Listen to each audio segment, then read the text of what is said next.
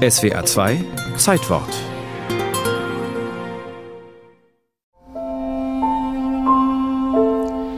Weg geht's nie. Das weiß ich. Weil, weil man sowas nicht vergessen kann. Es ist eingebrannt, wenn man so drastisch ausgedrückt. Richtig schön tief eingebrannt fasst dieser Zeitzeuge die Erinnerung an die Nacht vom 11. auf den 12. September 1944 zusammen.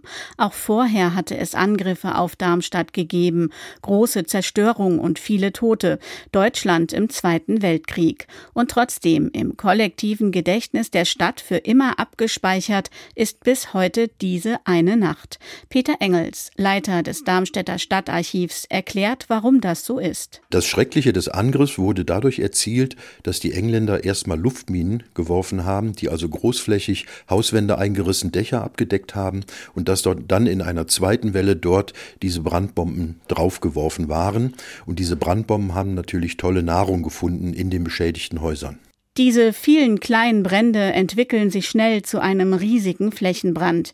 Das Feuer frisst den Sauerstoff. Die enorme Hitze führt dazu, dass sich die Innenstadt wie ein Ofen aufheizt. Viele der in Luftschutzkellern ausharrenden Menschen ersticken oder werden, wenn sie die Keller verlassen, in die Flammen gerissen, erklärt Peter Engels die Wucht des Darmstädter Feuersturms. Hilfe von außen sei für viele Stunden nicht möglich gewesen. Im Zentrum des Großfeuers herrschen Temperaturen von bis zu 1000 Grad. Die Helfer müssen warten, bis sich die Stadt abkühlt. 12.000 Menschen kommen bei diesem Angriff ums Leben. Und dann halt die vielen Toten, die man gesehen hat. Also wir haben ganz viele Beschreibungen, dass die Straßen voller Leichen lagen. Und es waren halt nicht Menschen mehr, es waren so kleine zusammengeschnürte Pakete, zusammengeschmorte Pakete, muss man sagen. Bei vielen Opfern, das wissen wir aus den Berichten der Bergungstrupps, konnte man weder das Geschlecht feststellen, noch ob es sich um ein Kind oder um einen Erwachsenen gehandelt hat.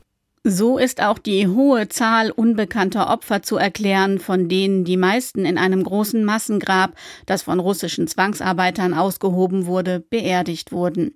Die Nationalsozialisten waren in dem Sinne gut organisiert. Seit 1935 hatte man sich mit Einsatzübungen auf Situationen wie diese vorbereitet.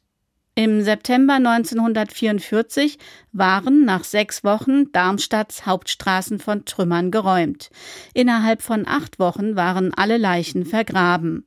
Die Massentraumatisierung einer ganzen Stadt war in den letzten Kriegsmonaten kein Thema. Neue Bombenangriffe folgten, Männer wurden an die Front geschickt, Kinder waren sich selbst überlassen.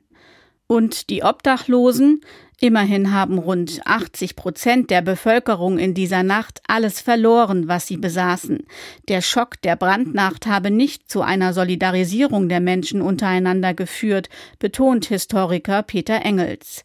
Im Gegenteil, die Ausgebombten wurden aus Mangel an Wohnraum aufs Land ins hessische Ried oder in den Odenwald verfrachtet, wo sie nur selten willkommen waren. An ihr früheres Leben in der Stadt konnten viele Darmstädter auch nach Ende des Krieges nicht mehr anknüpfen. Wir haben nach dem Krieg viele Leute, die zurückziehen wollen, denen aber der Zuzug nach Darmstadt verboten wird, weil einfach keine Wohnungen da waren. Und es gibt Leute, die sich 10, 15 Jahre bemüht haben und dann schließlich aufgegeben haben und dann im Odenwald irgendwo wohnen geblieben sind, obwohl sie eigentlich lieber wieder nach Darmstadt hätten zurückgehen wollen. In der allgemeinen Bombenkriegforschung wird das kleine Darmstadt bis heute nicht besonders wahrgenommen.